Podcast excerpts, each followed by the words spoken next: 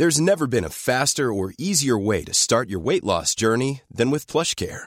PlushCare accepts most insurance plans and gives you online access to board-certified physicians who can prescribe FDA-approved weight loss medications like Wigovi and Zepbound for those who qualify. Take charge of your health and speak with a board-certified physician about a weight loss plan that's right for you.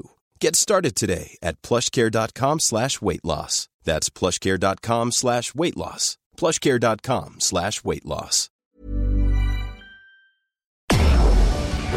Tarde a tarde, lo que necesitas saber de forma ligera, con un tono accesible. Solórzano, el referente informativo.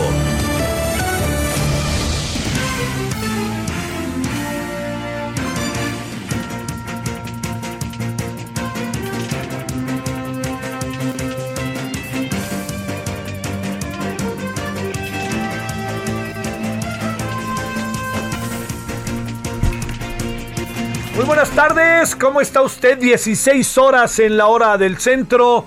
Estamos en el día eh, miércoles 16 de junio del 2021, esperando, deseando que usted haya tenido un buen día, que las cosas vayan caminando bien eh, a lo largo de estas horas y que, bueno, que este miércoles le sea, le sea bueno. Eh, ha estado muy, muy ralo el tiempo, ¿no? Porque de repente parece que va a llover, sale el sol y ahorita aquí donde estamos, por ejemplo, nosotros en en la Benito Juárez, en la alcaldía Benito Juárez, ahí por el Parque Hundido. Así le, me asomo y hay luz y ahí no va, no, digo, puede llover, pero me refiero, está el sol dando su batalla para asomarse y saludarnos. Bueno, le reitero, en nombre de todas, todos los que hacen posible la emisión, agradezco muchísimo, eh, en nombre de todos ellos y de su servidor, que esté con usted, eh, que esté con nosotros en esta tarde de día miércoles. Bueno, mire, hay, hay un asunto que ahí se nos viene que se lo, se lo expongo y lo pongo en la mesa. Lo que se nos viene es un asunto que puede ser sumamente eh, controversial. a lo que me refiero es a que ni más ni menos no se nos olvide que dentro de las muchas cosas que dijo el presidente, una de ellas es que, así lo dijo, habría una consulta para ver si se enjuicia a los expresidentes. Como, como usted puede imaginar, mire, digamos, fuera de, pasiones, que luego es difícil, pero tratando de que no haya pasiones eh, de por medio, lo que sí le quiero decir es este, que eh, lo que está ante nosotros es eh, una consulta con resultados que de repente, si le soy sincero, como que tengo la impresión que son resultados previsibles. Yo recuerdo hace muchos años, creo que yo este, en varias ocasiones se lo he recordado, que allá en los 70 eh, yo formaba parte de la Facultad de Ciencias Políticas eh, y Sociales en la, en la UNAM, allá en lo que era la escuelita, y ahora está la facultad a las afueras, está enfrente de TV UNAM, de la tienda y está, pues en algún sentido en el circuito cultural, más, más, para, más hacia el sur. Eh, y entonces recuerdo que nosotros llegamos y traíamos una posición, en una asamblea por, por todos los estudiantes de la UNAM, en fin, pero era en economía y algo fundamental en, las, en estas grillas estudiantiles, mucha gente lo sabe, pues lo más importante, como usted puede imaginar, de las cosas más importantes es ver quién es la mesa, o sea, quién, quién da la palabra, quién anota, quién dice que habla, los que están ahí en, exactamente en la mesa, en la tribuna, los que están eh, en, el salón, pues este, o en el, no, pues en, en, el auditorio, pues los que están ahí arriba, ¿no? Los que se dan la palabra y toda la cosa. Ser mesa, pues es una grilla enorme. Eh, ser mesa, pues no solamente bastaba con llegar temprano, sino buscar la manera de cómo meter a unos y a otros en la, en, en, la, en la grilla, ¿no? Bueno, todo eso que le estoy eh, mencionando, lo que tiene también es que es el hecho de que eh, está el que tiene a la mesa, tiene la disposición. Y recuerdo que en una ocasión, se lo he platicado, un compañero de nosotros, la verdad que tuvo una participación muy buena, pero rompía con los acuerdos que se estaban dando e incluso era crítico con la mesa. Entonces el de la mesa dijo, a ver, muy bien compañero, muchas gracias. ¿Quién apoya la propuesta reaccionaria del compañero? Pues, pues la calificó y vámonos para abajo. O sea que un poco es, ¿usted cree que se deben enjuiciar o no a los expresidentes? Yo de antemano le digo que sí. ¿Por qué razón? Pues también vamos a enjuiciar a López Obrador, ¿eh? llegado el momento. Debe de haber una especie ahí de, de revisión del pasado. La clave es cómo hacemos esa revisión y en qué momento la hacemos. El presidente cuando era candidato dijo que ya no iba a estar ahí asusando el pasado ni nada. Y su, eh, su gobierno ha tenido como una de sus grandes esencias precisamente el pasado. O sea, yo le diría que uno de los instrumentos de gobierno es el pasado. Pero aquí estamos en una etapa en donde ese pasado se anda entrelazando con el presente ya.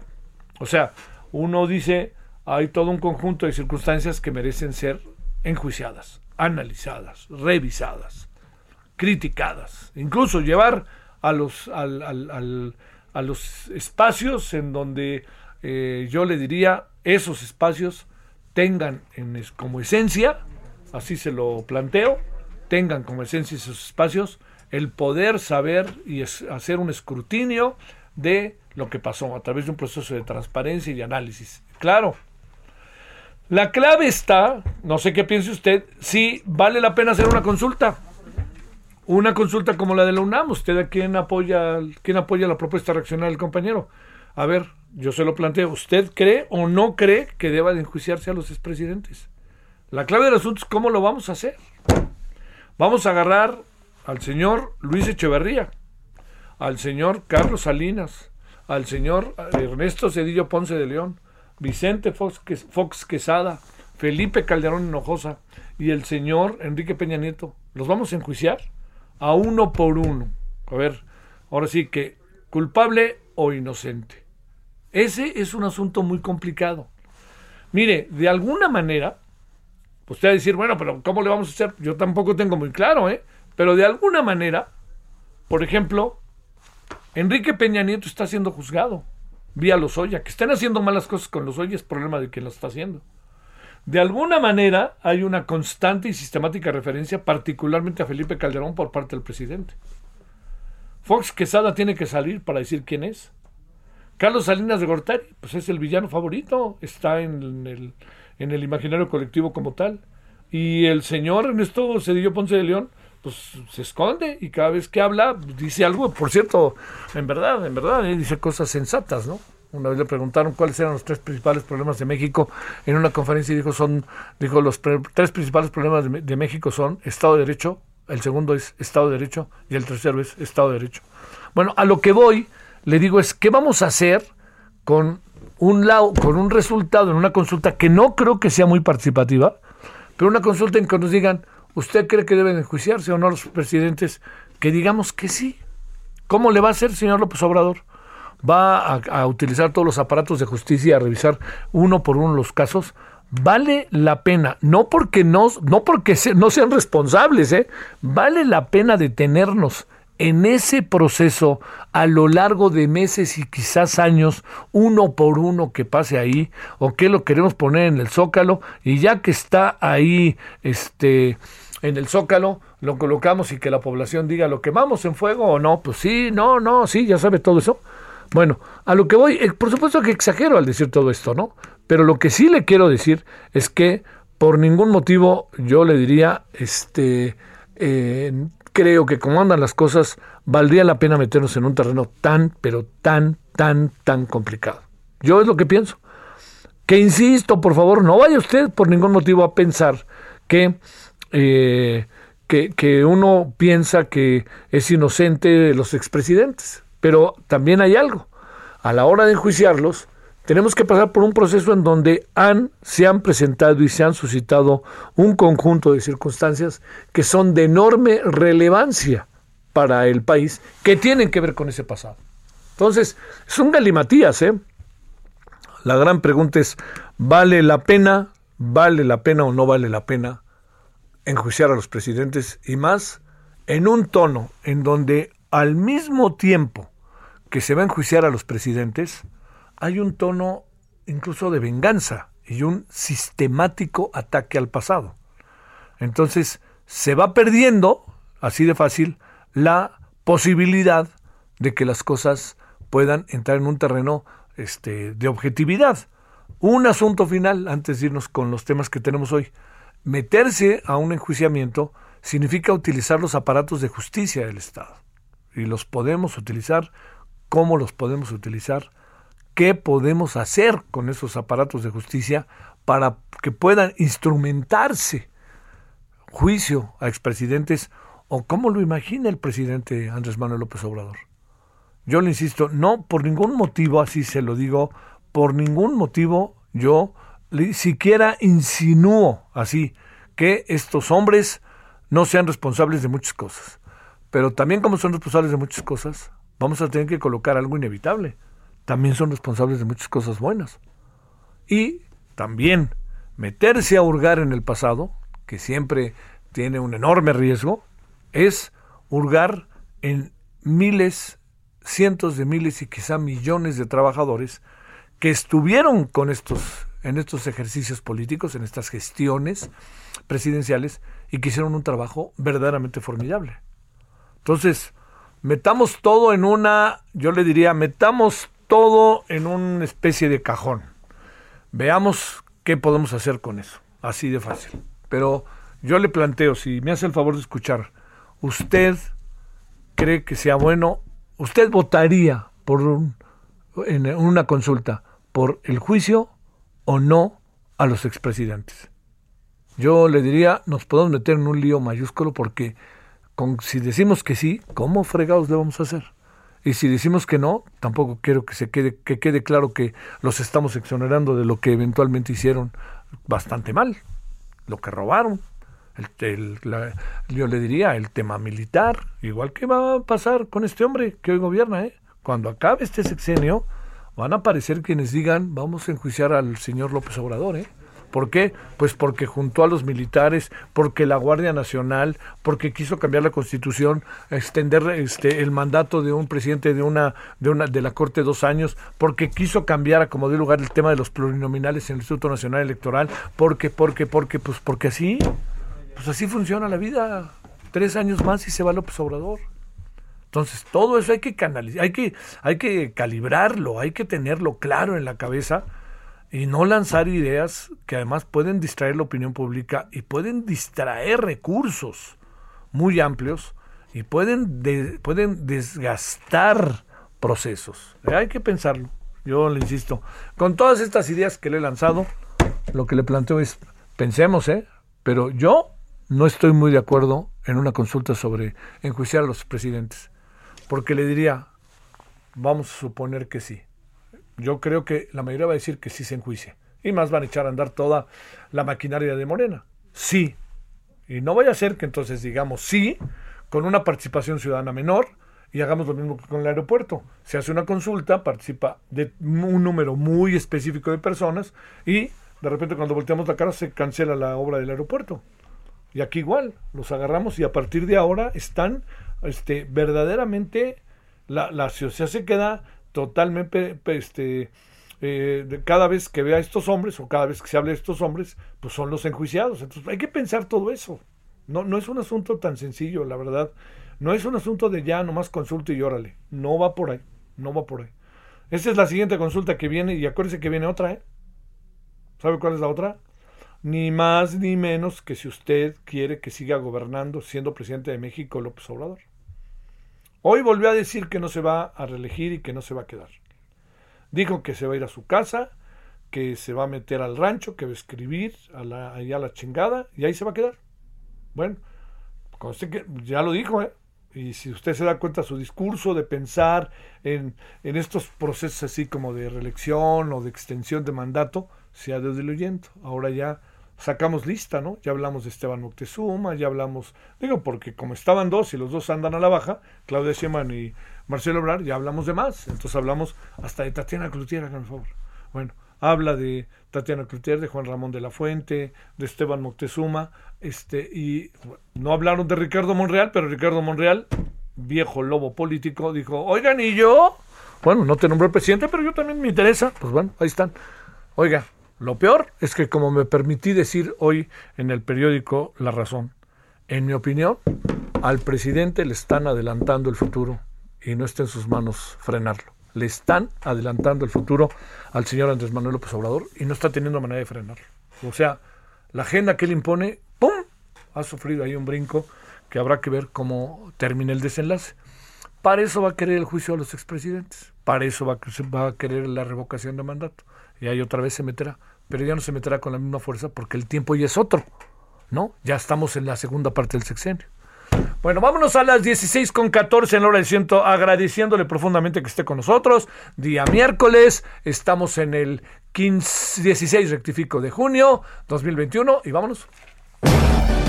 Solórzano, el referente informativo.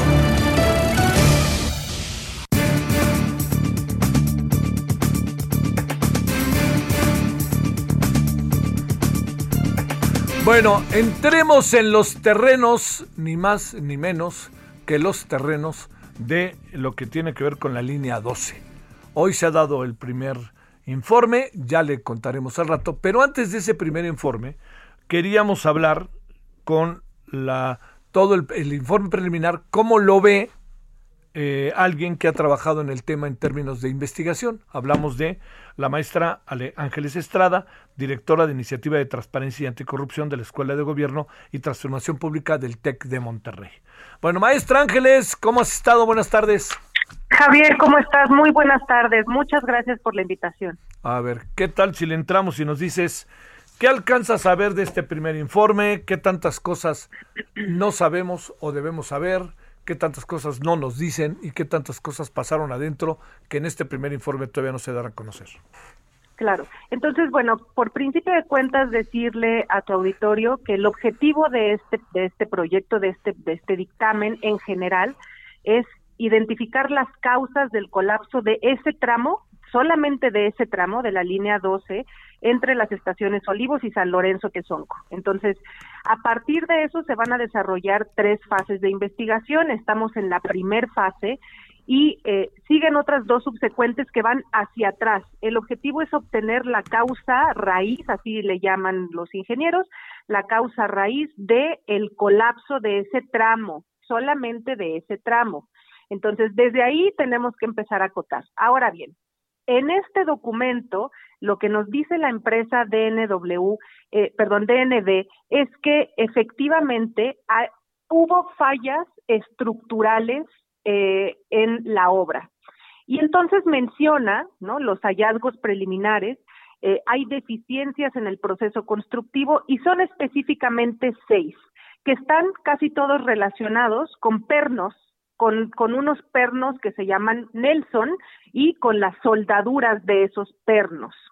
Entonces, ya con esto, entonces, primer, primera conclusión, ya con estos hallazgos, la, eh, el, el, gobierno de la Ciudad de México ya podría iniciar investigaciones para deslindar responsabilidades, al menos administrativas, en relación con la revisión de las obras en estos puntos específicos del proceso constructivo y en el en la parte del mantenimiento.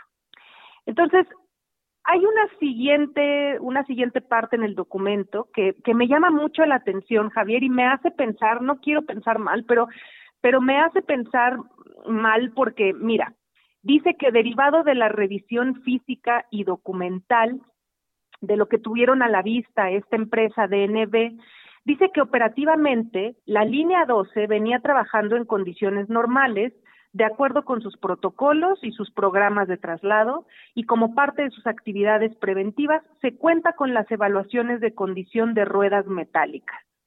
Y entonces yo digo, a ver, estamos en una primera etapa de la revisión y ellos eh, recurrentemente lo mencionan en el documento. Y también señalan que es solamente de ese tramo, no es de toda la línea 12 del metro. Sin embargo, se, les, pues nada, se les ocurre meter aquí en sus conclusiones que se cuenta con las evaluaciones de condición de las ruedas metálicas. ¿Y por qué me hace ruido? Porque de las primeras cosas que se, que se eh, cuestionaron eh, en la elaboración en la construcción de esta línea es que no se estaban utilizando los neumáticos adecuados, las ruedas adecuadas. Eso generó no solamente sobrecostos de la obra, sino que además generó también que se tuvieran que cambiar los convoys, los, los, eh, los carros de donde va la gente adentro. Entonces, y eso generó también que algunos especialistas dijeran el peso de los convoys no, no es el, el adecuado en relación con la construcción que se está planeando. Me llama mucho la atención que dentro de este documento ya nos están diciendo que eso de las ruedas estaba bien, ¿eh? Lo de las ruedas metálicas estaba bien. Y luego también nos dicen, los componentes de las vías, rieles, gabinetes y motores se observan en condiciones normales, cumpliendo con los protocolos de mantenimiento rutinario de acuerdo con la inspección visual del área analizada. Nuevamente, pregunto, si este es, una es un primer acercamiento, estamos en una primer fase de revisión, ¿por qué estamos ya dejando saber que todo lo relacionado con las ruedas y con las vías estaba perfectamente bien? Si todavía no llegamos a esa etapa de la investigación? Mm, a ver, este, déjame plantearte, Ángeles, eh, la, la, la insistencia en la constructora como eje, la opinión de Marcelo Ebrard, que es una visión colegiada, estas dos variables, ¿qué piensas? Pues a mí lo que, lo que me preocupa eh, Javier, es que al final de esto se termine diciendo que los únicos culpables de esto son las constructoras, las distintas empresas que hicieron esto. Y lo que no podemos olvidar es que las constructoras no actúan solas, van en coordinación con las autoridades. Las autoridades son los jefes de las constructoras, se les contrata por realizar un trabajo y una obra específica. Y entonces, como cualquier jefe, se tiene que revisar, se sienta a revisar no solamente la parte documental, sino también la parte de, ya de construcción como tal. Claro, hay especialistas en eso, pero el gobierno es quien, el gobierno de la Ciudad de México es quien tiene esa responsabilidad. Y lo que me preocupa, realmente me preocupa mucho, es que al final de esto terminen diciendo que los únicos que son culpables son las empresas. Eso es, o sea, si ese es el objetivo, desde ahorita hay que decir, eso no es cierto, hay eh, las empresas no actúan solas y van en coordinación con las autoridades.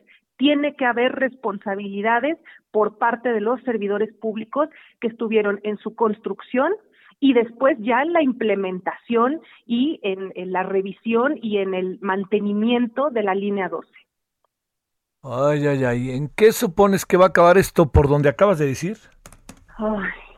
Ay, Javier, me da, me da como, como, mira, este, se me divide el corazón entre que ojalá empecemos a ver que con estos resultados, como te decía al principio, con estos resultados, con estos hallazgos preliminares de la fase 1, ya se podrían iniciar investigaciones contra servidores públicos ya lo podríamos hacer, ya nos dijeron que existen deficiencias en el proceso constructivo.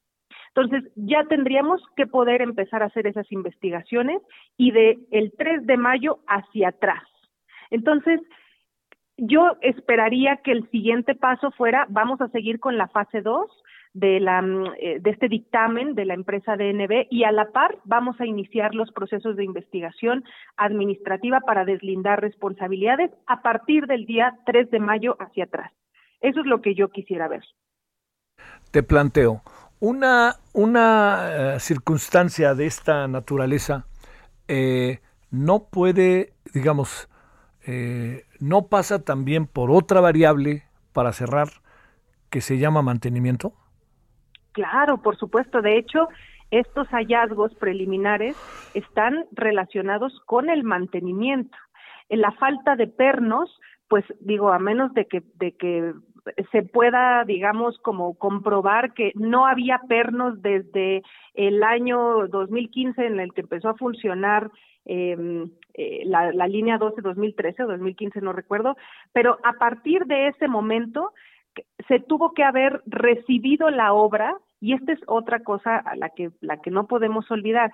Esta obra lleva eh, varias administraciones y entonces si hay algún tipo de negligencia, no solamente en la construcción, sino en el mantenimiento, es un es una responsabilidad compartida entre, entre administraciones. Entonces, no nos podemos centrar nada más en que es la administración de Sheinbaum y ya, no, es esa más las anteriores, hasta que lleguemos a cuando el jefe de gobierno era el hoy secretario de Relaciones Exteriores. Entonces, el, no, lo que no podemos hacer es, es eh, esperar que los únicos o, o pensar que los únicos responsables de esto son las son las empresas. Eso no es cierto. Sale. Muchas gracias. Volvemos, ¿no, Ángeles? A ver si mañana. Claro que sí. Muchísimas o, si, gracias. o si no el lunes, ya que haya caminado un poquito más el asunto. Pero sí es, me parece de enorme interés este lo que nos digas. Muchas gracias, Ángeles Estrada. Te mando un saludo, maestra. Hasta pronto. Sale. Wow, qué interesante, ¿eh? O sea, claro, vamos a quedarnos nada más con las empresas, con las constructoras, y las constructoras van solitas, nunca voltean a ver al patrón. Bueno, regresamos. El referente informativo regresa luego de una pausa. Estamos de regreso con el referente informativo.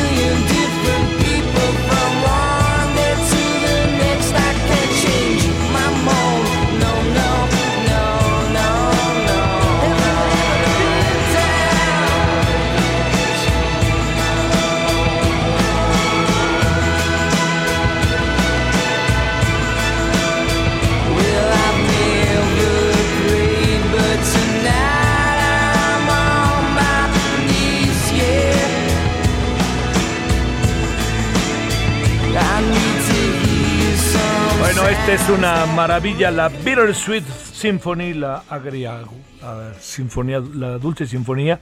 Es el grupo británico The Verb, que hay que recordar que en el 16 de junio de 1997 lanzó este sencillo que fue famosísimo y escuchadísimo. Muy padre, ¿eh? A mí me, le confieso que me gustaba mucho. Bueno, escuchemos un poquito más.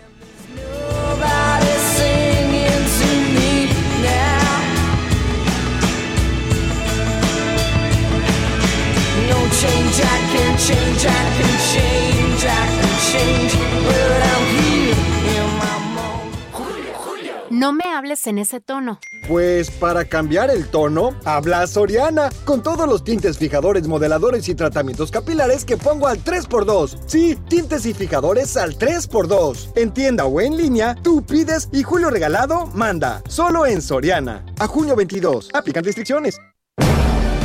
Solórzano, el referente informativo.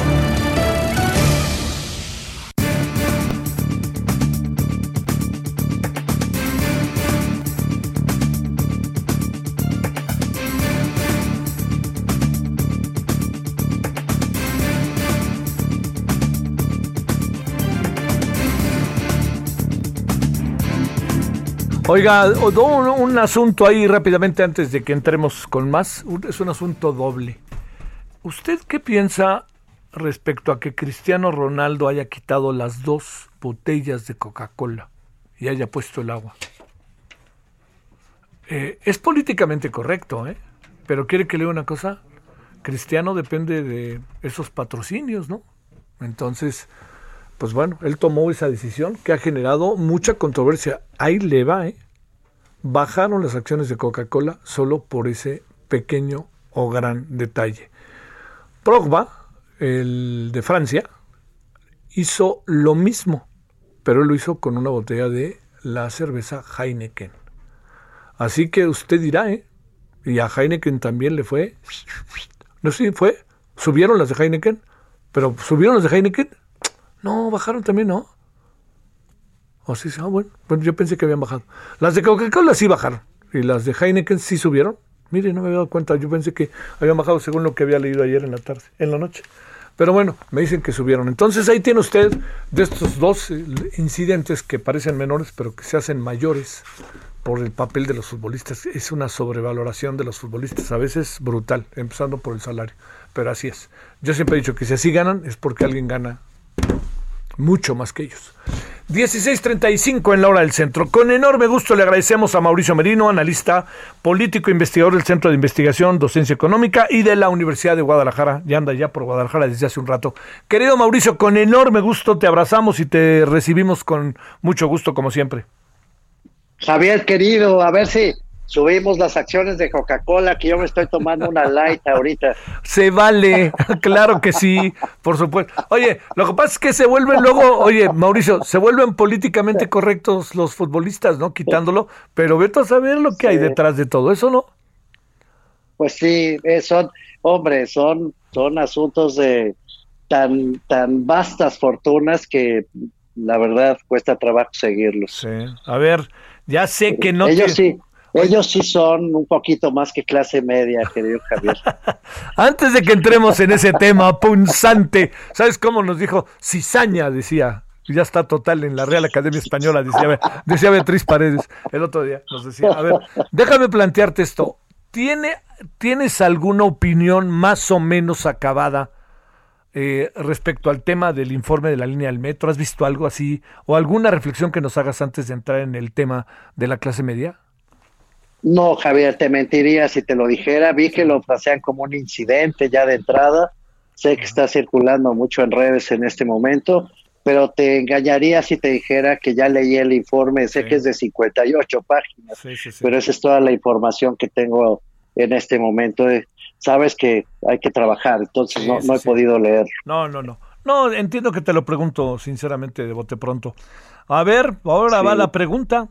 Este, te pregunto, yo soy clase mediero, tú eres clase mediera, él es clase mediero, o sea, todo eso, conjugamos el verbo, cuéntanos. Sí, pues nada, yo creo que ya empieza a ser inquietante, ¿no? Ahora sí, en serio, inquietante la, la posición del señor presidente de la República. Yo ya empiezo a perderme un poco con este discurso de obstinada hostilidad, de, de disputa constante, y de búsqueda de la polarización como estrategia ya prácticamente única en, su fórmula de gobierno, querido Javier. Eh, pero creo que esta vez se está equivocando dramáticamente, ¿no? Mira, la única interpretación que me atrevo a dar, y le conste que la digo con mucho cuidado, la digo con un grano de sal, Javier, es que, eh, pues dado los los magros resultados que está dando hasta ahora el gobierno de la República en los temas fundamentales de la convivencia social, pues el presidente sigue apostando por crear eh, disputas, por crear notas, por tenernos aquí hablando de la clase media, en lugar de hablar de la salud, del ingreso, de la educación, de la falta de trabajos, de la violencia, de las dificultades regionales, de los problemas que realmente importan al país. Entonces, pues es la única interpretación que me atrevo a dar y, repito, la doy con un grano de sal porque probablemente, además, lo cree.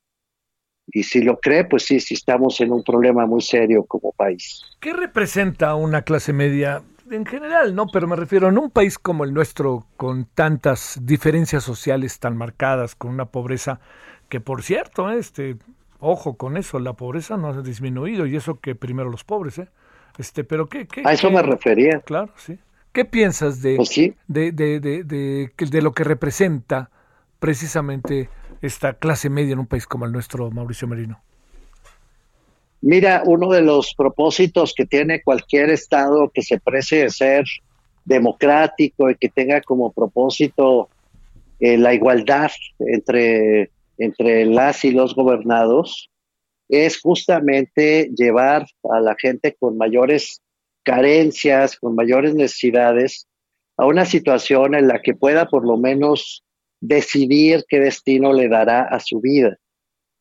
Esto no es aspiracional, esto es un asunto absolutamente básico de cualquier Estado, repito, que se precie de ser un Estado. Los clásicos, como Hermann Heller citó a uno de los principales, decían que las dos funciones básicas del Estado son la cohesión social territorial, así lo fraseaba, y la defensa de la soberanía frente a amenazas externas. En materia de cohesión social territorial, la clave está justamente en garantizar derechos fundamentales, Javier. Y los derechos fundamentales son aquellos que se refieren que si te enfermas puedas tener acceso a la atención, a la salud, a medicamentos, a un buen servicio médico, a buenos médicos, buenos hospitales. Que si quieres prepararte para desarrollar tu vida y eres un joven, pues encuentres oportunidades educativas de alta calidad, competitiva, que si eh, trabajas, tu salario alcance para sufragar por lo menos tus necesidades básicas de vivienda, de alimentación, de, hasta de recreación también, que te alcance pues el dinero eh, que te pagan por trabajar y que además tengas un trabajo eh, asegurado y si no tienes un trabajo asegurado, que el Estado te proteja mientras lo encuentras. Eh, quiere decir también que si sales a la calle, no corras peligro, no estés asustado, no tengas que enfrentar a la violencia en cualquiera de sus manifestaciones, violencia que además seguramente en un porcentaje mayor al 90% quedará impune. Quiere decir que puedes vivir en una vivienda digna, en un lugar donde puedas desarrollar tu vida en paz y, con dignidad. Digna quiere decir eso, dignidad, donde tengas tus espacios de intimidad garantizados, donde puedas realizarte como ser humano. Todo eso, que lo estoy diciendo en una no es, Javier, es derechos fundamentales. Los derechos fundamentales son siempre e invariablemente los derechos de los más débiles, porque las personas con mayores recursos pues se pueden dar el lujo de pagar la salud, de pagar la educación, de pagar la vivienda, o sea, compran lo que el Estado no les garantiza como piso básico para esta vida digna de la que estoy hablando. Entonces, bueno, es que esa es la tarea de un Estado que se precia de ser un Estado comprometido con la sociedad y no solo con su propio poder. Yo he dicho varias veces, Javier, que a mí no me gusta, y lo digo abierta y claramente para que tu audiencia no se engañe, ¿no? A mí no me gusta la orientación de la 4T porque ha confundido la construcción de derechos fundamentales desde el Estado con la entrega de recursos, de transferencias monetarias, como si los derechos fundamentales se pudieran comprar en el súper o en la tiendita de la esquina. Sí por 3.500 o 4.000 pesos, cuando mucho, porque no da más. este, ninguno de los programas sociales de, bueno, un poquito más en el caso de los que siembran futuro, como dice, para los campesinos, pero no más de 5 mil pesos. Bueno, tú no compras educación, salud, seguridad, vivienda, medio ambiente, paz, eh, dignidad, no se compran en el súper, Javier. Eso lo garantiza el Estado y desde luego no se compran con tres mil o cinco mil pesos al mes. No alcanza para eso. Entonces, no me gusta esta idea de, suplir los derechos fundamentales por, eh, pues a cambio de vulnerar la garantía de los derechos. Creo que el presidente está confundido en ese sentido.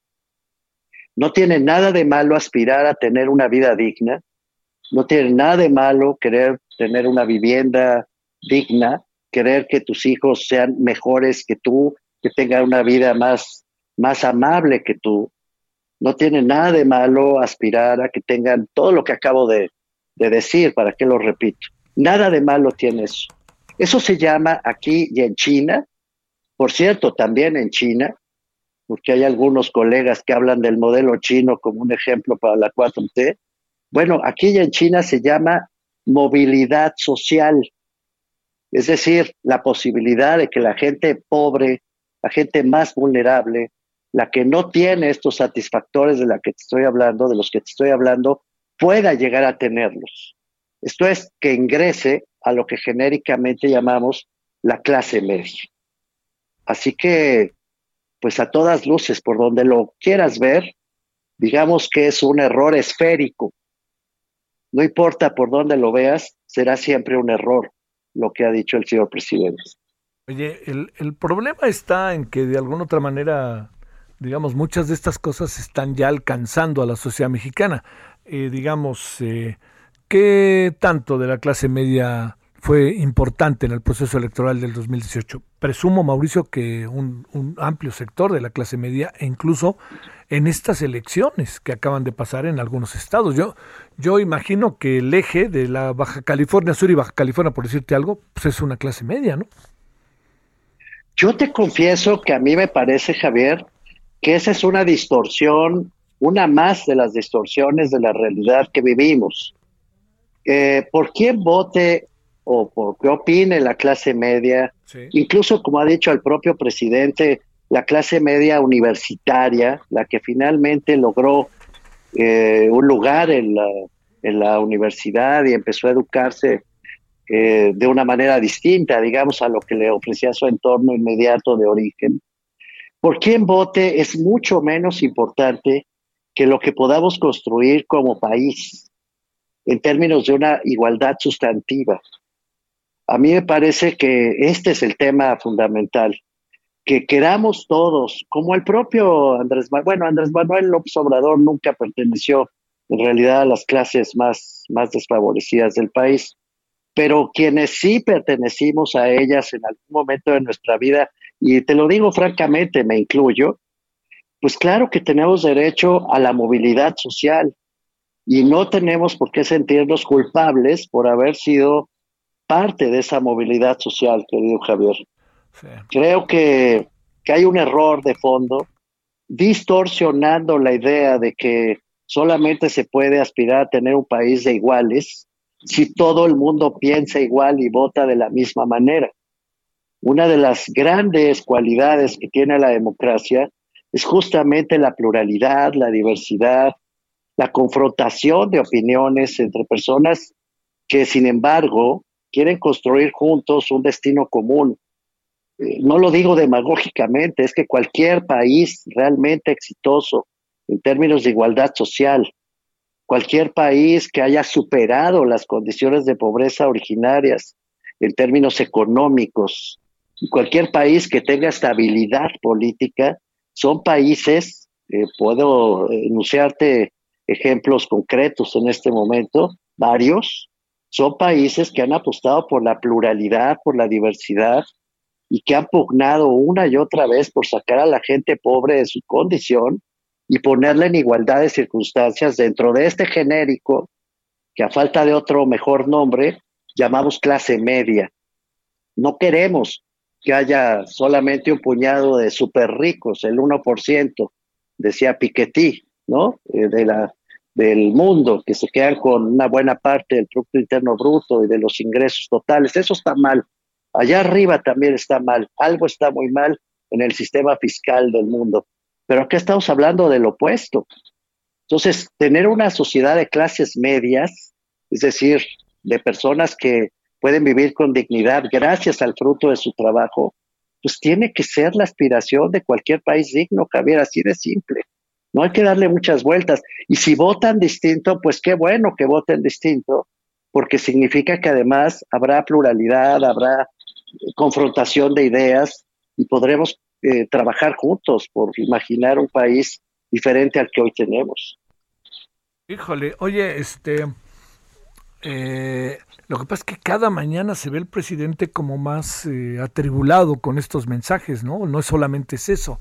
También incluso me da la impresión, decía yo, que le están adelantando el futuro al presidente con todo y que lo quiere frenar, ¿no? Por muchas cosas que están pasando y porque se derivan problemas políticos en hechos como la línea de 12, ¿no?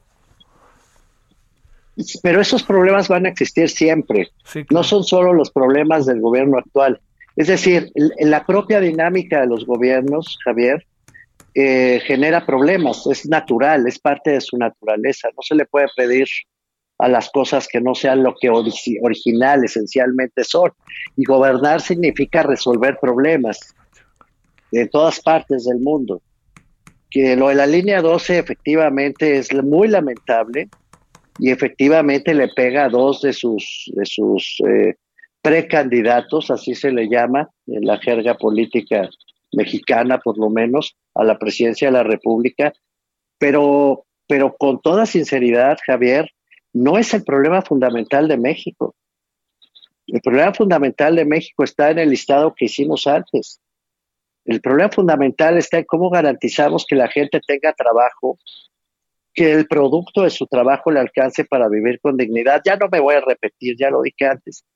Todos esos derechos fundamentales, esos sí son el problema fundamental. Y permítame añadir que en la medida en que esos problemas fundamentales que se resuelven con derechos fundamentales, parejos, para los más pobres, para los más vulnerables de la sociedad.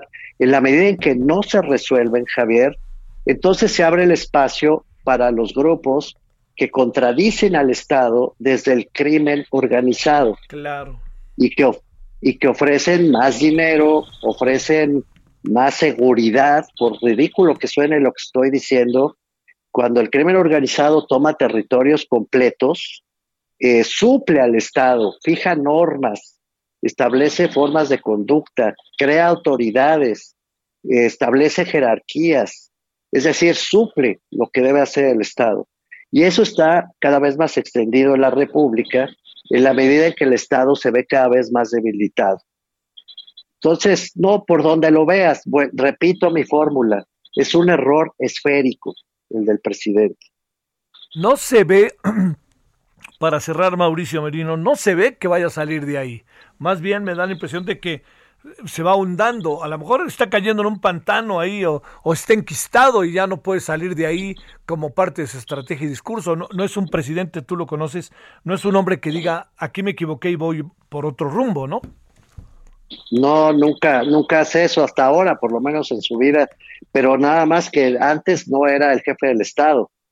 Y efectivamente está en la naturaleza del presidente López Obrador, del hoy presidente López Obrador, doblar la apuesta en lugar de rectificar. En eso, en eso estoy de acuerdo con tu mirada. Eh, yo sí creo que el presidente ha decidido ir por la polarización como mejor argumento. Y la verdad, Javier, este, creo que mi próximo artículo, después de esta conversación, lo voy a titular en honor tuyo, Mucha grilla y pocas nueces. Sí. sí porque, porque hay demasiada grilla política, mucho pleito con la oposición, con las élites, ya con cualquiera que lo critique o lo contradiga. Y la verdad es que por ahí no vamos a resolver los problemas fundamentales de México. Eh, insisto, los problemas, todos y cada uno de los problemas, todos sin excepción, ¿eh? esto ameritaría otra conversación, pero todos y cada uno, no con los otros datos, con los datos reales, se han venido profundizando, todos los que acabo de anunciar. Entonces, yo diría, lo mejor que podemos hacer es no caer en esa grilla, no seguir reproduciendo el discurso polarizador, hostil, descalificador, y hasta majadero, Javier, la verdad, del señor presidente de la República, mejor seguir trabajando por la construcción de derechos, porque esos sí son urgentes. Mauricio Merino, te mando un gran, gran saludo y el agradecimiento de compartir estas opiniones. Ayudan, ayudan, ayudan mucho, en verdad. Te lo agradezco. Te lo agradezco yo a ti, Javier. Te mando un fuerte abrazo. Para ti, saludos allá hasta Guadalajara. Gracias. Gracias. Bueno, vámonos a las 16:53 en la hora del centro. Esto que nos dice Mauricio Merino, yo diría que es muy importante que lo, que lo precisáramos. No nos ayuda mucho que el no nos ayuda, ni mucho ni poco, no nos ayuda, punto. Que el presidente eh, sostenga una sistemática, un sistemático repudio, crítica, etcétera, ante sectores de los cuales, pues yo le diría al presidente, no, a ver, no lo digo, lo digo con sinceridad y lo digo en tono constructivo. ¿Sabe el presidente lo que es hacer fila en una, tienda? ¿Sabrá el presidente lo que es tener que pagar impuestos? ¿Al pelearse con el SAT porque el SAT a uno no lo recibe o le dice una cosa u otra? ¿Sabrá el presidente lo que son pues estas cotidianidades de que no llega la quincena y ahora qué hago? No lo digo porque él tenga una condición económica diferente, sino lo digo porque él vive en una circunstancia que tiene que ver con una vida partidaria, la cual se mantiene sistemática y regularmente a través pues, del dinero de nosotros. Esa es la democracia. Entonces, por eso es que uno dice, a ver, ¿por qué fustigar a las clases medias? O sea, cuando las clases medias, insisto, le acabaron dando al presidente parte del triunfo del 2018, parte del triunfo que tuvo Morena en las 15 gobernaturas y hasta en el legislativo. Pausa.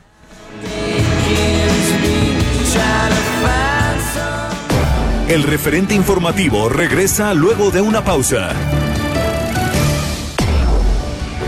Tarde a tarde, lo que necesitas saber de forma ligera, con un tono accesible. Solórzano, el referente informativo.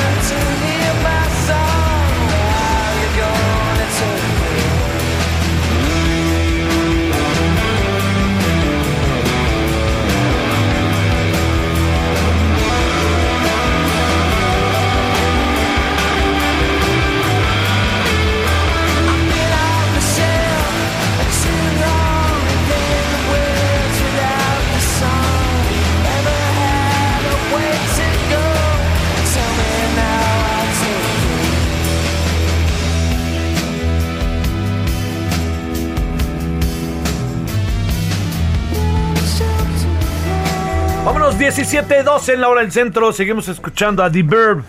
Lanza este sencillo llamado Bittersweet Symphony. This is Music. Que pues es un grupo que tuvo un momento bárbaro, ¿eh? O sea, no lo olvidemos. Bárbaro es bárbaro, le fue muy bien. Bueno, ahí estamos escuchando esto, si le parece, y lo dejamos tantito. Y vamos a hablar en un momentito con Ernesto López Portillo.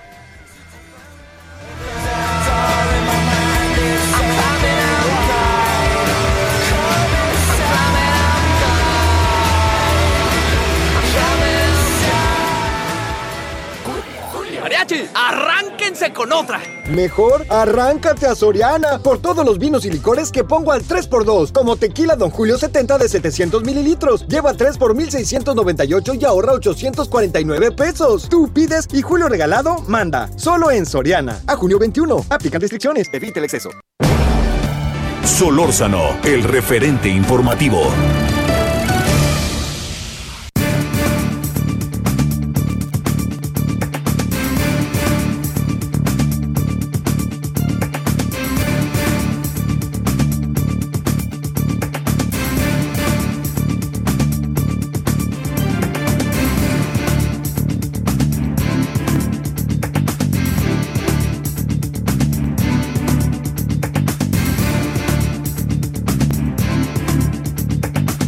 Bueno, vámonos 17.3 en la hora del centro. Le agradecemos eh, en verdad a Ernesto López Portillo que manda de repente ahí invitaciones en las redes o tweets que se convierten, créame, en algo eh, en verdad muy interesante, muy atractivo, muy suculento para el, para el, este, para el comentario. Y un tema que ha traído ahí, que es el de eh, los militares, desde hace tiempo, Ernesto, y ahora con esto que es eh, el paso, ¿no? De, de la Guardia Nacional fuera farsas, que pasa ahora ni más ni menos que al este al ejército como si no estuviera ahí antes. Bueno, Ernesto López Portillo, coordinador del programa de seguridad ciudadana de la Universidad Iberoamericana, fundó y dirigió el Instituto para la Seguridad y la Democracia, el INCIDE. ¿Cómo has estado, Ernesto? Gracias, como siempre. ¿Me escuchas, Ernesto? A ver, Ernesto, ¿me escuchas? Eh, no, por favor. Ya, ahí pues yo estoy hablando y no me escucha. Ernesto, ¿me escuchas? Ahora sí, Ah, ahora sí, es que no, bueno. no nos quieren conectar. Alguien no quiere que hablemos, Javier. Pues este, ya sabes, aquí yo tengo uno que otro, diría Morena, enemigo interno, fuego amigo tendría a veces.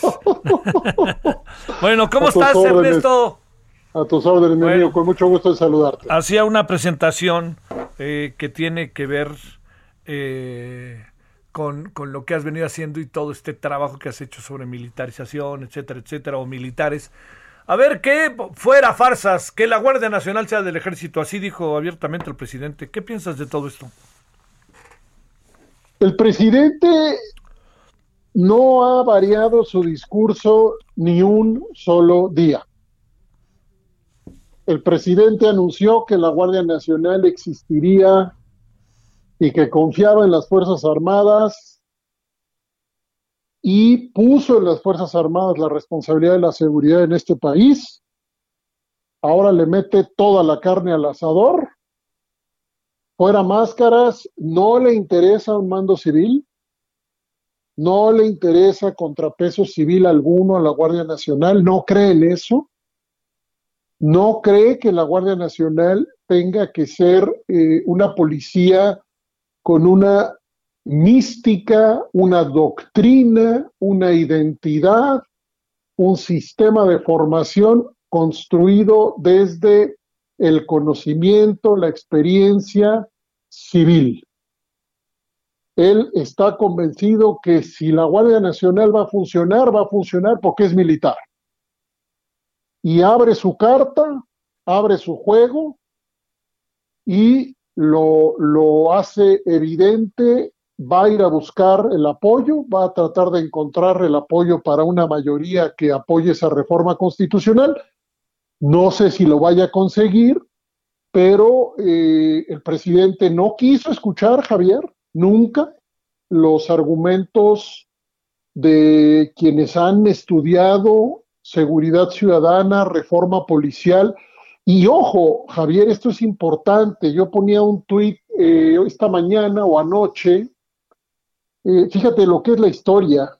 Exactamente cuando el presidente de Colombia anuncia medidas para desmilitarizar a la policía de Colombia, para meter una cuña doctrinal, organizativa, orgánica, uniforme, imagen, formación civil a la Policía Nacional de Colombia, exactamente al mismo tiempo el presidente de México dice, Nanay, totalmente militar, es la vía por la que yo me voy.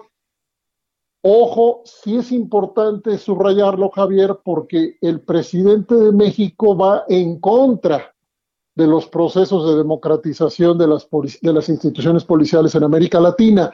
Chile también está en un proceso crítico, revisando cómo crea una policía que se desprenda de la opacidad, la endogamia, la disciplina militar que hace tan difícil crear policías próximas a la gente, que sirvan a la gente y que protejan a la gente, Javier. Entonces hay que verlo no solo en perspectiva nacional, Javier, sino también en perspectiva internacional.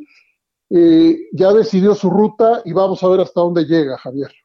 ¿Qué, qué, qué puede pasar esto con que en 2023 esto ya sería diferente o 2024, como dijo el presidente antes de salir de su mandato? Todo esto se viene para abajo, ¿verdad?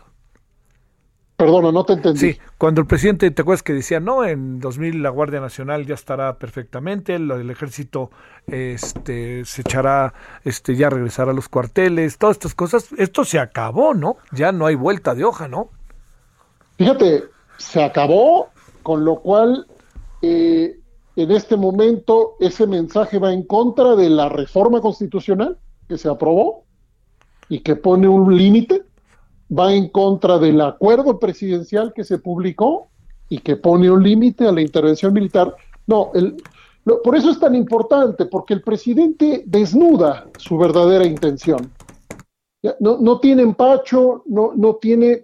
Por eso yo creo que sí esperó a que pasaran las elecciones para decirlo. Eh, eh, el presidente primero, acuérdate que el presidente dijo en campaña, no voy con los militares, luego dijo, sí voy con los militares, y ahora Sí, dice, sí. voy, voy con los militares, ahora lo dice, pero, pero, sí, pero sin ambajes, y pone toda su apuesta ahí, pone toda su apuesta ahí. Es importante hacernos la pregunta, Javier, de eh, quién lo apoyará en el Congreso. ¿Quién lo apoyará?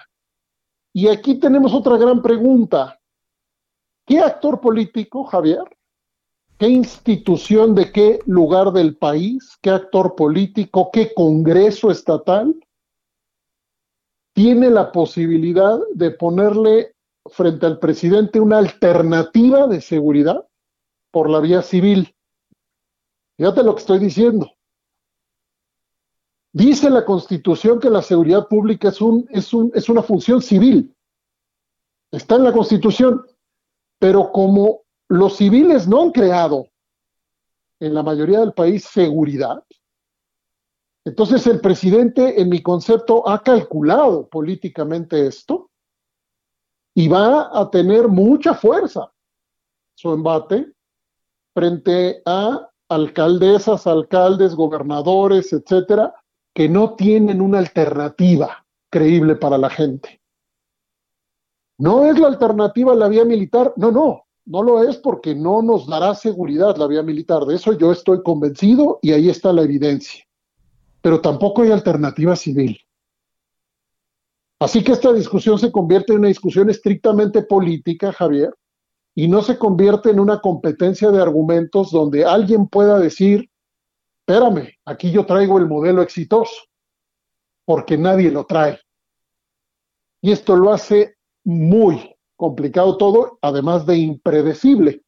Y el presidente creo que ha calculado muy bien que sin historias de éxito que se le enfrenten, aunque él mismo tampoco tiene la suya, y dos, con esta legitimidad que tienen las instituciones castrenses, el presidente tiene una baraja fuerte, una baraja fuerte, aunque las sentencias de la Corte Interamericana digan otra cosa, aunque Bachelet haya dicho otra cosa desde la Oficina de Derechos Humanos de la ONU, aunque la teoría y la experiencia internacional diga que la vía militar no es la que nos va a reducir las violencias, el presidente tiene una carta fuerte. Esto hay que decirlo y hay que prepararnos a un debate que se va a venir, porque además, Javier, ¿quién de los actores políticos se va a aventar el, el- el- la carga, el costo, el riesgo de ser identificado como un actor político que se opone a las Fuerzas Armadas?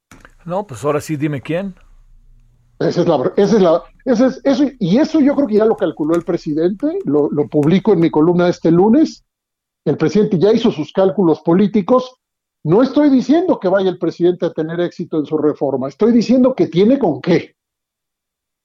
Tiene con qué batallarla fuerte porque eh, son impresentables los gobiernos civiles en materia de seguridad ciudadana, la inmensa mayoría de ellos. Entonces, eh, vamos a tener que observar. Esto va a ser un duelo de narrativas. Eh, el presidente va a meter en problemas a quien se oponga, es decir, argumentativamente, en términos de comunicación, etcétera, va a meter en problemas a quien diga no y va a tratar de acorralar a los partidos, legisladores, eh, a este bloque opositor, en el caso de que el bloque opositor decida eh, eh, poner una, ponerse, oponerse pues a esta propuesta, el presidente los va a meter en problemas porque no tienen una alternativa creíble, Javier. No sé si me explico. Sí, sí. Oye, eh, ¿qué, pasará hasta donde te es posible saberlo al interior de las Fuerzas Armadas? eh? Digamos, yo supongo que los mandos altos están felices y contentos, pero yo no sé si la tropa, para decirlo de manera doméstica, esté contenta con lo que pasa. ¿O qué piensas? Mira, acabamos de grabar esta mañana, y permíteme el anuncio, acabamos de grabar esta mañana una sesión con Falco Ernst del International Crisis Group y nos acaba de platicar de sus conversaciones en Michoacán con mandos militares. Y esta sesión la vamos a subir al canal de YouTube del programa de seguridad ciudadana el próximo lunes. Eh, quien quiera enterarse de qué dicen los militares sobre la manera como se está luchando por territorios y mercados ilegales y la corrupción que lo atraviesa todo en Michoacán, pues ahí está el informe de Falco ya publicado. Pero ¿qué dicen los militares, Javier? Pues yo creo que hay una fragmentación profunda interna en donde las Fuerzas Armadas no pueden ser interpretadas como un cuerpo que está organizado en torno a una misma opinión respecto a esto. Mi experiencia platicando con generales desde el sexenio de Calderón es que las Fuerzas Armadas se han dividido siempre respecto a, a esta función. Hoy no tengo evidencia dura en la mano con un estudio, con una investigación, como no la tiene nadie, porque las Fuerzas Armadas no hablan, no hacen declaraciones eh, eh, que mucho menos enseñen sus diferencias internas. Ellos dicen que lo que hacen es cumplir órdenes, pero lo que sí tengo es, son testimonios de división interna donde, repito, no se piensa igual en todas las Fuerzas Armadas y menos cuando se va filtrando o publicando información de la descomposición y el desgaste que las propias Fuerzas Armadas están viviendo, tanto por el despliegue masivo y el desgaste que esto implica, como por el involucramiento de las, fuerzas, de las propias Fuerzas Armadas en los mercados ilegales, porciones, mandos que son a veces procesados, a veces no, y que la prensa viene documentando como la academia, pero principalmente la prensa haciendo investigaciones muy delicadas de la forma como se ha contaminado también a las Fuerzas Armadas en esta llamada guerra contra las drogas, eh, y que no parece tener, no parece tener fin. Así que la respuesta es complejísima, Javier, porque no tenemos ni información institucional clara, ni versiones, eh, eh, ni documentación con investigaciones independientes suficientes para saber de qué tamaño ha sido el daño el desgaste y la división que las Fuerzas Armadas tienen respecto a estos temas, Javier. ¿Cómo supones que está moviéndose al interior, más allá de las... Eh, más allá de la revisión, ¿no? De, la, de, lo, Sí. de, lo que significa el trabajo, ¿no? O estoy pensando la Guardia Nacional en, en- en la práctica. Más allá de ello, ¿qué pasará al interior de quienes le integran? Eh, porque ha habido de todo, ¿no? Y bueno, a lo mejor algunos están realmente satisfechos interiormente, eh, al interior, pues porque a lo mejor es diferente ser soldado que ser integrante de la Guardia Nacional, ¿no? Bueno, lo es de entrada en todo lo que tiene que ver con eh, el régimen laboral y las prestaciones que están ahí. Eh, Alejandro Ope ha hecho un seguimiento respecto a esto y recientemente lo vuelve a comentar en alguna de sus columnas en el Universal. Eh, Incluso, ¿eh? Ojo, porque lo que se ha hecho, Javier, es eh, comisionar, comisionar a una cantidad enorme de personal de la Sedena y de la Secretaría de Marina a la Guardia Nacional, y ahí se ha ido generando un conflicto en donde, hasta donde yo sé y con la información disponible, se, se digamos, una importante cantidad de quienes han sido comisionados no quieren perder los derechos adquiridos a través de la carrera militar, por obvias razones. Eh, y esto nos regresa al hecho, Javier, de que en estricto sentido, la Guardia Nacional como una entidad propia no existe. ¿Qué es eso?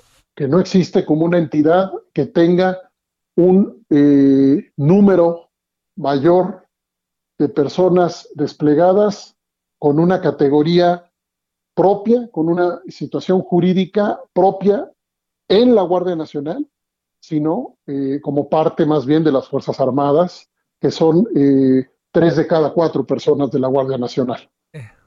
Esto, Javier, ya- lo platicaremos con más calma, esto enseña un fracaso monumental. Eh, La, la Guardia Nacional es un fracaso monumental, lo digo con toda responsabilidad y seguirá documentando el tamaño del fracaso. No hubo un plan estratégico, un plan estratégico que nos dijera por qué la Guardia Nacional iba a hacer las cosas diferentes e iba a tener resultados diferentes. Y tampoco la Guardia Nacional está incluida en un plan integral de seguridad ciudadana como los que se hacen en otros países, donde pones a muchos componentes a operar para construir comunidades seguras, eh, entre otros el uso de la fuerza, pero solo entre otros componentes. Esta declaración de Durazo con el presidente de las últimas, no sé si ayer o antier, Ajá. diciendo que pues hay que ser prácticos, dice Alfonso Durazo, quien antes nos dijo otra cosa y antes otra y antes otra.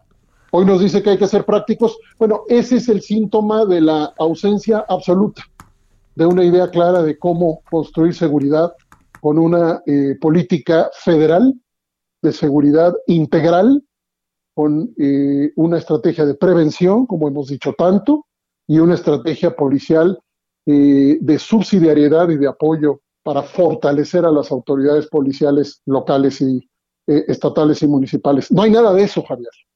Entendamos bien, la Guardia Nacional no trajo un plan con ella y tampoco ella misma forma parte de un plan integral de seguridad eh, y por eso, pues aquí están, aquí están los resultados. Se va de regreso a Sedena, eh, no por otra cosa, sino porque básicamente es un fracaso lo que se hizo con ella.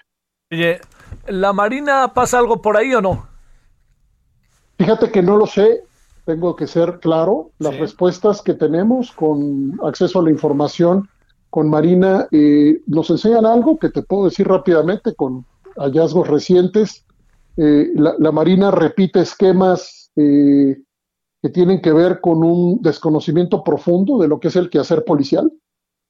Nos acaban de entregar una respuesta a solicitud de acceso a información donde tanto la Sedena como la Marina nos enseñan que no tienen- no tienen metodología de despliegue, metodología de despliegue propias de instituciones policiales profesionales. La Marina incluso utiliza la palabra aleatorio cuando habla de su despliegue. Eh, desde 1973, un proyecto de investigación, 1973, Javier, un proyecto de Kansas City, en Estados Unidos enseñó que el patrullaje aleatorio no era la receta, y hoy nos acaba de decir la Marina en una respuesta a acceso a la información que hace patrullaje aleatorio. Y la Sedena nos acaba de contestar que hace patrullaje, pero que no tiene una estrategia específica de patrullaje, excepto el índice de, deli- de delitos. Con eso tengo suficiente para entender que ni Sedena ni Marina están vinculados con lo que es una estrategia policial eh, moderna, empezando por la manera del despliegue. Con eso tenemos para poder eh, afirmarlo, Javier. Y luego se enoja el secretario con los jueces, ¿te acuerdas? Pues se enoja porque nadie les dice que no, mi querido amigo. No hay quien ponga a rendir cuentas a las Fuerzas Armadas en este país. Tengo que decirlo con toda claridad. El Congreso no los llama a cuentas, y si los llama a cuentas, si acaso, los llama a sesiones privadas, la Comisión Bicameral de Seguridad Nacional, nadie sabe. Si tú abres el portal de esa comisión, no puedes saber nada. Todo es eh, reservado. Entonces, pueden decir lo que sea, Javier, porque no tienen que discutir a profundidad lo que hacen y lo que dejan de hacer, y tampoco tienen evaluación de impacto y no tienen evaluación de procesos, y de todos modos se les da más recursos. En ese momento estamos y se les dará más. Baje o no baje la violencia en este país, las Fuerzas Armadas van a seguir creciendo en términos de recursos porque el presidente ha decidido esa ruta. Pero no es una ruta decidida ni por evaluación, ni por rendición de cuentas, es una ruta política decidida por el presidente, como lo apunto en mi, en mi columna esta semana en Animal Político, Javier. Bueno.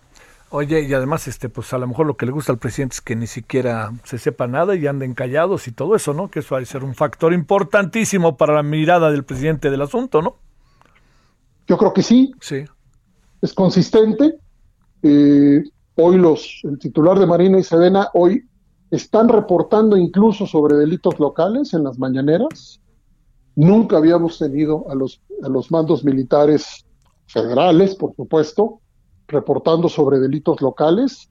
Están reportando sobre eso sin enseñar metodologías específicas que expliquen por qué una autoridad militar federal estaría dando cuentas del comportamiento de los delitos locales. Entonces, es un rango de oscuridad y de opacidad, del cual, por cierto, daremos cuenta en un evento con una coalición que hemos montado, en donde estaremos presentando pronto un evento sobre acceso a la información y Fuerzas Armadas. Ya te estaré contando, Javier.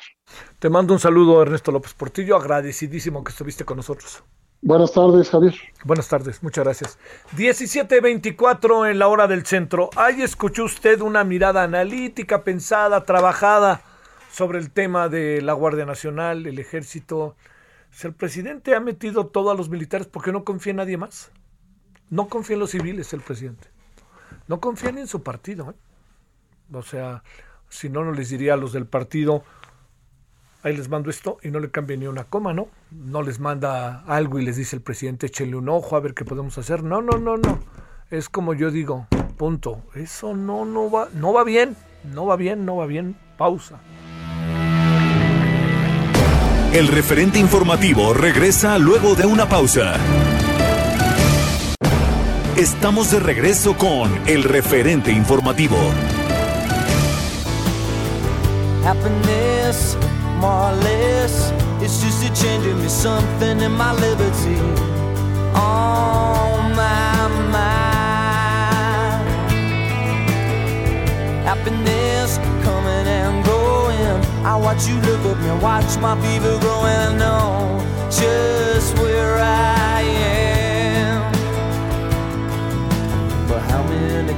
corners do I have to turn? How many times do I have to learn? All the love I have is in my mind. But I'm a lucky man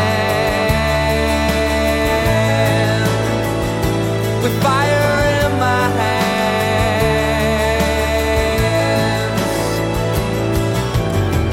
Happiness, something in my own place. I'm steady naked, smiling. I feel no disgrace with who I am. Happiness coming and going. I watch you look at me, watch my feet are growing. I know just who I am. Bueno, vámonos a las 17.31 en la hora del centro. Seguimos escuchando a The Verb, esto es hombre Lucky Man. ¿Y esto por qué? Porque el muy famoso Bittersweet Symphony salió en un día como hoy de 1997. Bueno, salió todo el disco, pero la canción de eje era la muy famosa Bittersweet Symphony. A ver qué le parece, esto es Lucky Man.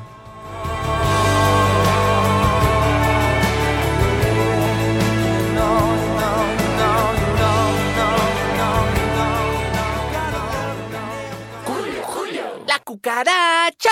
Y para que ya no pueda caminar, tú ve a Soriana por todos los insecticidas y repelentes que pongo al 3x2, como H24 doméstico de 429 mililitros. Lleva 3 por 91.80 y ahorra 45.90. Solo en Soriana. A junio 19. Aplican restricciones. Solórzano, el referente informativo.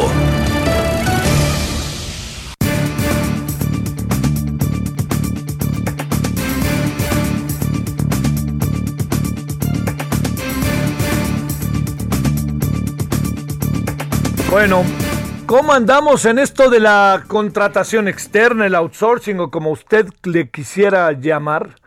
Eh, ha habido muchas informaciones y ha habido muchas demandas, ¿eh? no lo perdamos de vista.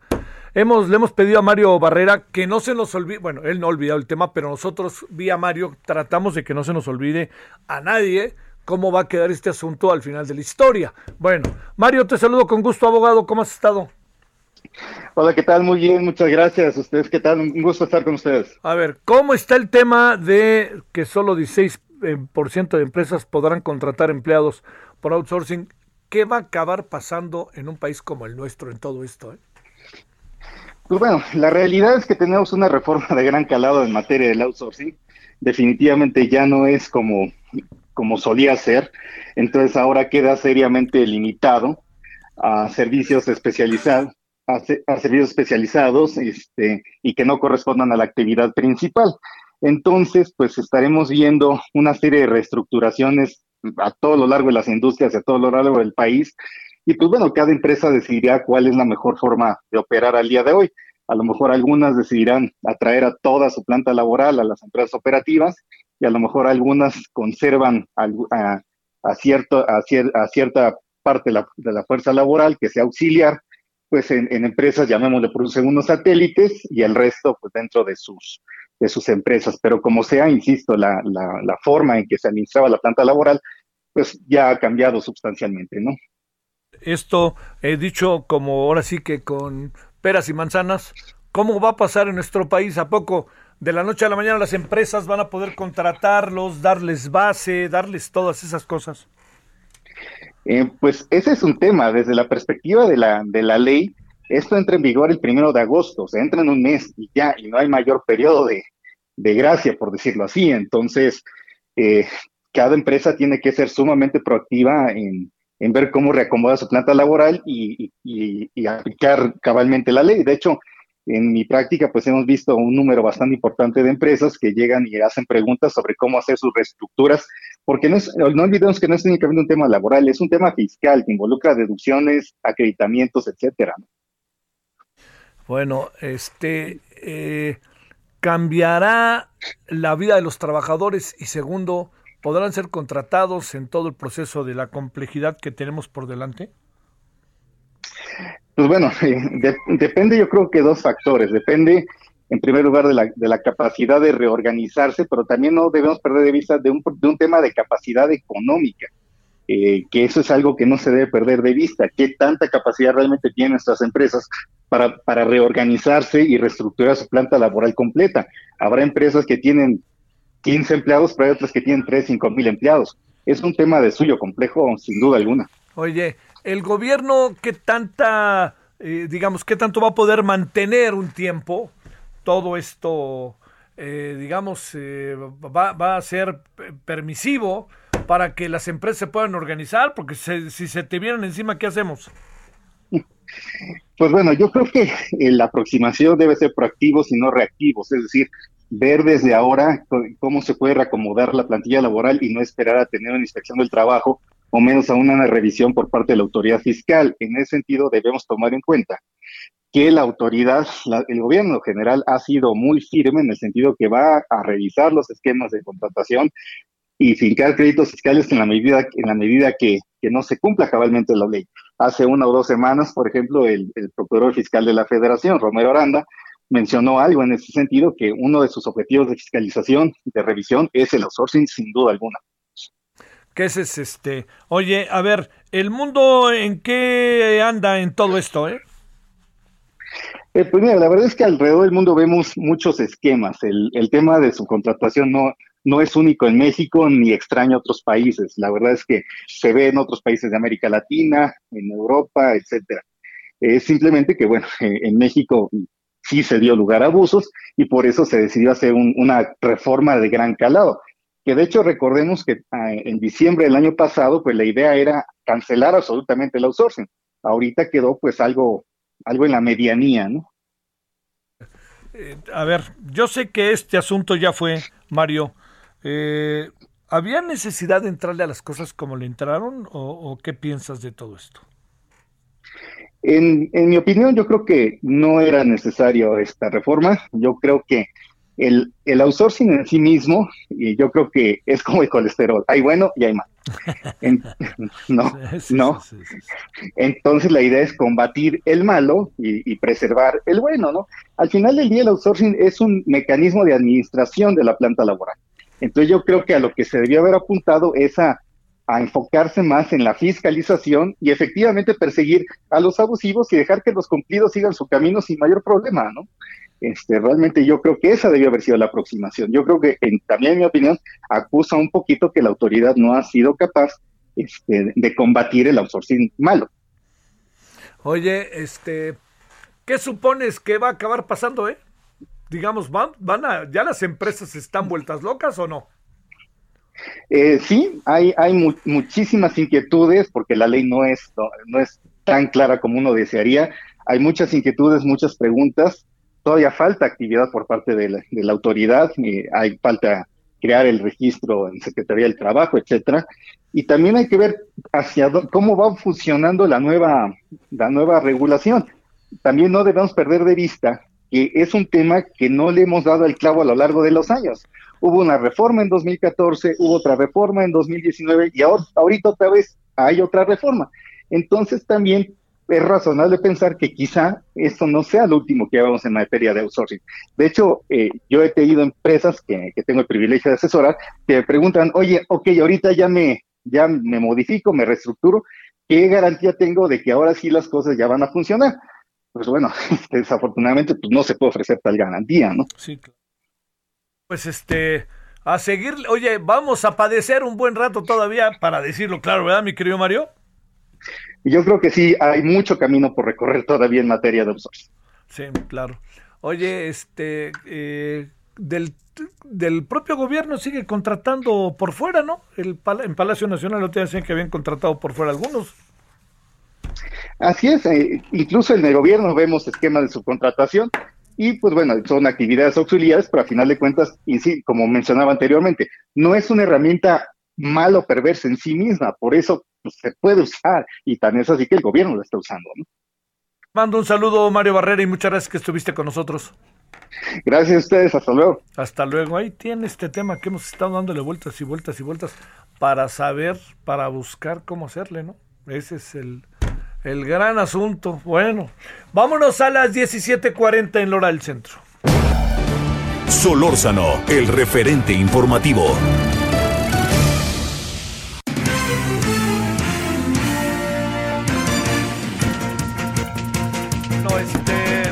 La verdad, dicho con respeto, ¿usted cree que realmente se está rifando un palco del Estadio Azteca?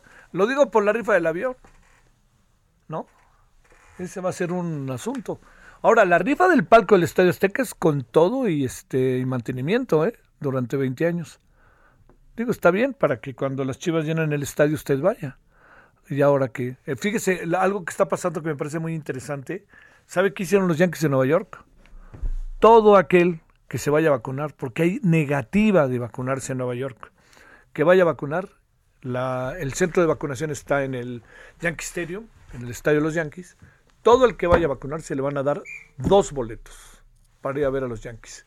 Y es probable que en una semana veamos el estadio de los alicaídos Yankees y el estadio de los Mets, de los Metropolitanos, lleno, porque ya van a dejar entrar a la gente. Claro, con un orden muy concreto y específico. Como en México algunos estadios lo han hecho, ¿eh? A mí me parece que lo que hizo Cruz Azul en la final, que entró gente, lo hicieron muy bien, muy bien, ¿no? Este, el otro día también hubo un partido en que lo hicieron, creo que en Jalisco, en el Jalisco del Atlas, lo hizo muy bien. Y bueno, los demás pues no, no, no los echaron para afuera antes, ¿no? Pero, pero digamos, hubo dos o tres. En Pachuca sí se les fue la mano, con mi amigo Jesús Martínez. Bueno, a ver, pues no va a ser que rifemos y rifemos y rifemos una vez más algunas cosas. Francisco Nieto, ¿qué pasó en el ceremonial matutino? Javier, ¿qué tal? Eh, muy buenas tardes. Pues hoy en la mañanera se anunció que el próximo 15 de septiembre la Lotería Nacional rifará 22 inmuebles y el derecho a usar un palco en el Estadio Azteca hasta eh, el año 2065, es decir, eh, quien gane este palco podrá usarlo por 44 años. Este palco comprado en 1984 por pronósticos deportivos eh, para que sus funcionarios pues estuvieran yendo al, al Coloso de Santa Úrsula, incluye mantenimiento del palco por 10 años, eh, cuenta con 20 lugares, con un baño, con una cocineta y cuatro cajones de estacionamiento.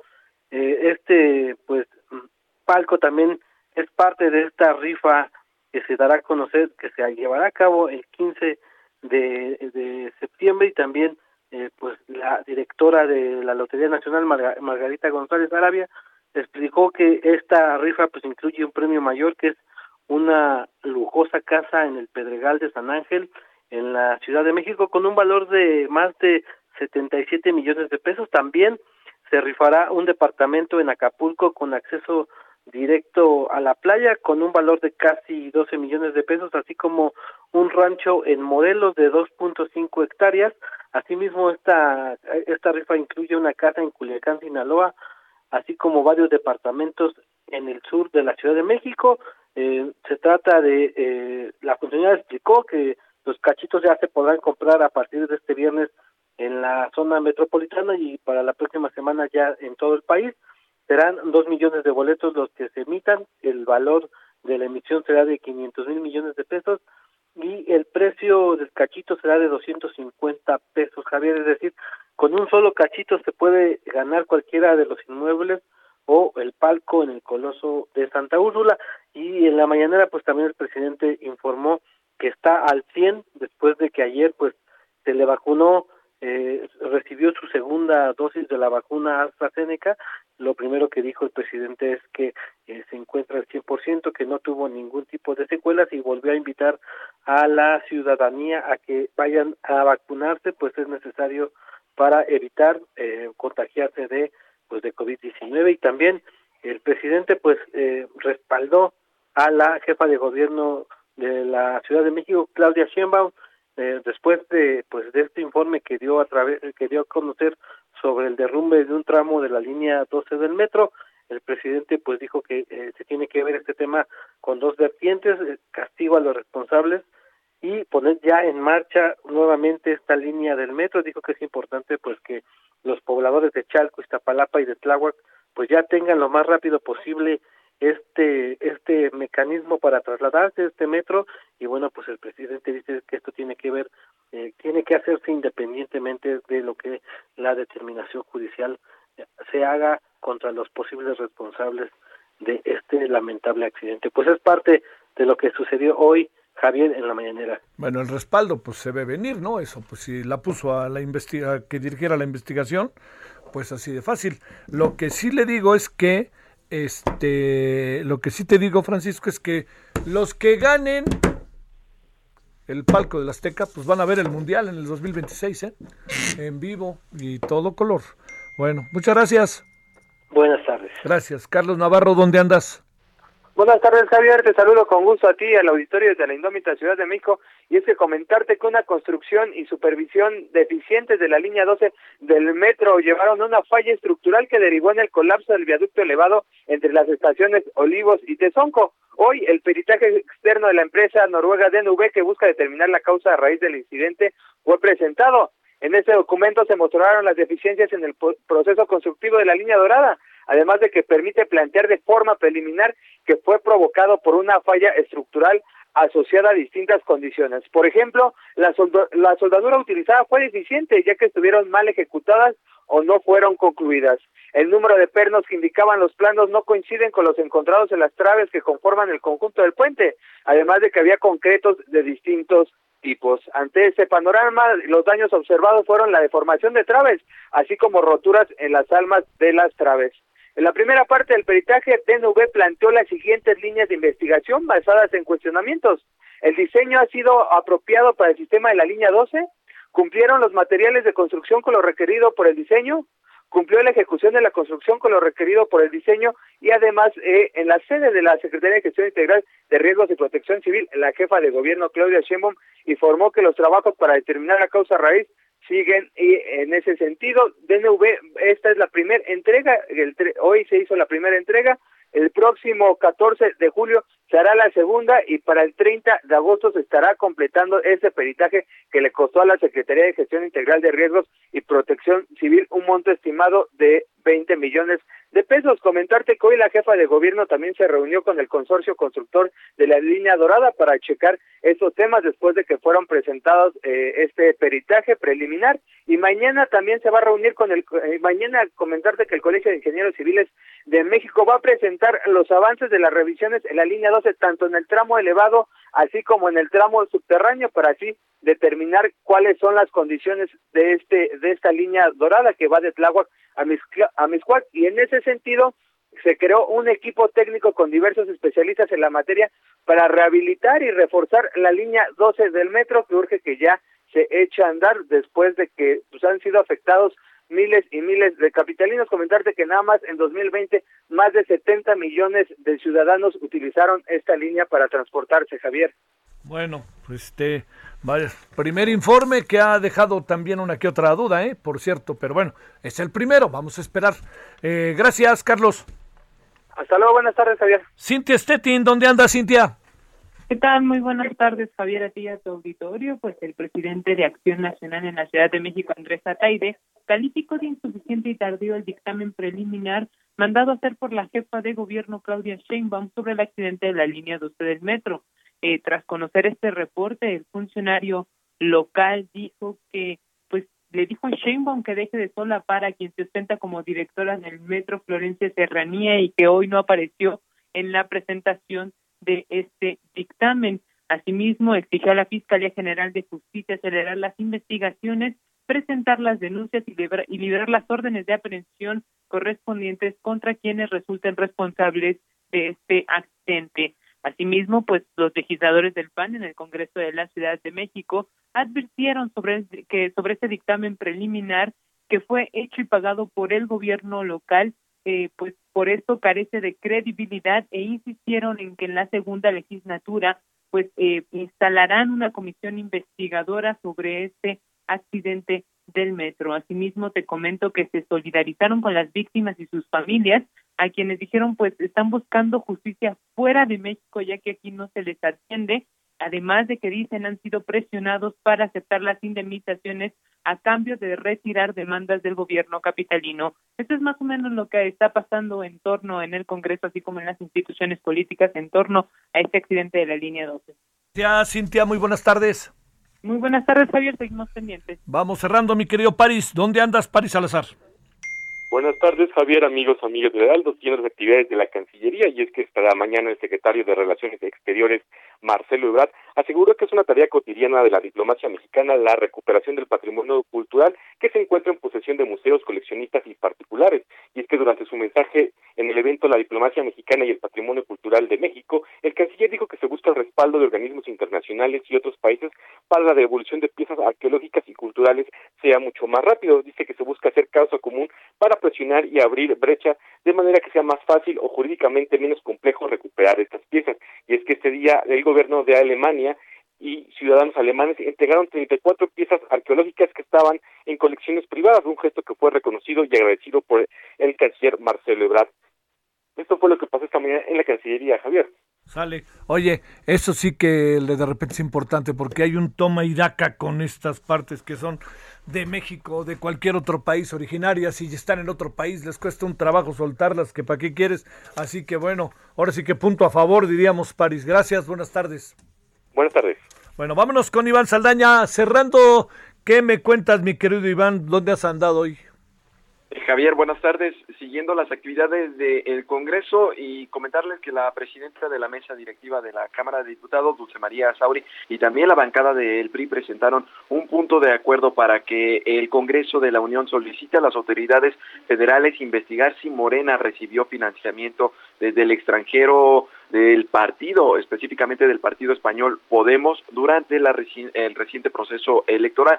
En este exhorto que se publicó el día de hoy en la Gaceta Parlamentaria de la Comisión Permanente, los legisladores del PRI piden que la Unidad de Inteligencia Financiera, la Fiscalía Especializada en Delitos Electorales y el Instituto Nacional Electoral, pues investiguen a Morena. Nada más eh, ponerle al contexto al auditorio que pues en noviembre del año pasado medios de comunicación en México y España reportaron la presunta existencia de desvíos millonarios del partido político español Podemos de al menos 308 mil euros presuntamente para beneficiar a Morena. Según esta información, este desvío, eh, desvío se realizó desde 2019 pues para beneficiar a empresas ligadas con Morena mediante la supuesta prestación de servicios de consultoría estratégica y marketing, pues en el marco, dicen, del proceso electoral eh, que se llevó recientemente 2021, Javier Auditorio. Oye, como sea, ¿sabes qué me llama la atención? Que esté por ahí la señora Dulce María Riancho, ¿eh? No da paso, no da pasos en falso, pero bueno, pues ya veremos, ¿no? Sí, efectivamente. Eh, Básicamente ella firma, son cuatro diputados de Morena, pero es, el, es, ella que es la presidenta de la mesa directiva, pero también el coordinador de la bancada que ella pertenece al PRI. Entonces, pues es René Juárez, Claudia Pastor, Mariana Rodríguez y Dulce María Sauri. René Juárez ya salió de esta crisis fuerte que tuvo, ¿no? Con el COVID. Sí, atravesó un momento muy delicado por COVID-19, pero pues ya nos ha informado desde hace unos 15 días, eh, poco menos de 15 días, la bancada del PRI, que pues mejoró bastante la salud, está en una recuperación por eh, de- del coordinador por pues precisamente por COVID-19. Bueno, te mando saludos, Iván. Gracias. Buenas tardes. Bueno, oiga, ya estamos por irnos. A ver, hoy a las 21 horas en hora del centro, ahí le, ojalá nos acompañe. Le voy a decir qué traemos. Traemos eh, una conversación con el presidente del Colegio de Arquitectos, Colegio Nacional de Arquitectos, ¿no? Con motivo de la línea 12. Eh, Agustín Basabe va a hablar de este tema. A ver qué nos dice nuestro colaborador. Vamos a conversar también con Ivonne Ortega, que hemos ya ve que hemos venido siguiendo todo lo habido y por haber de cómo estamos ante una nueva circunstancia en relación al peso de las mujeres en la política. Y vamos a conversar en algo que en verdad yo le pido que nos acompañe. Se llama El Poder Prieto. José Aguilar, va a estar Maya Zapata, Edmundo Vargas. Vamos a conversar, van a estar en vivo allá en el estudio. Ojalá nos acompañe. Vamos a hablar del Poder Prieto. Todavía hay tarde. Adiós. Hasta aquí, Solórzano, el referente informativo.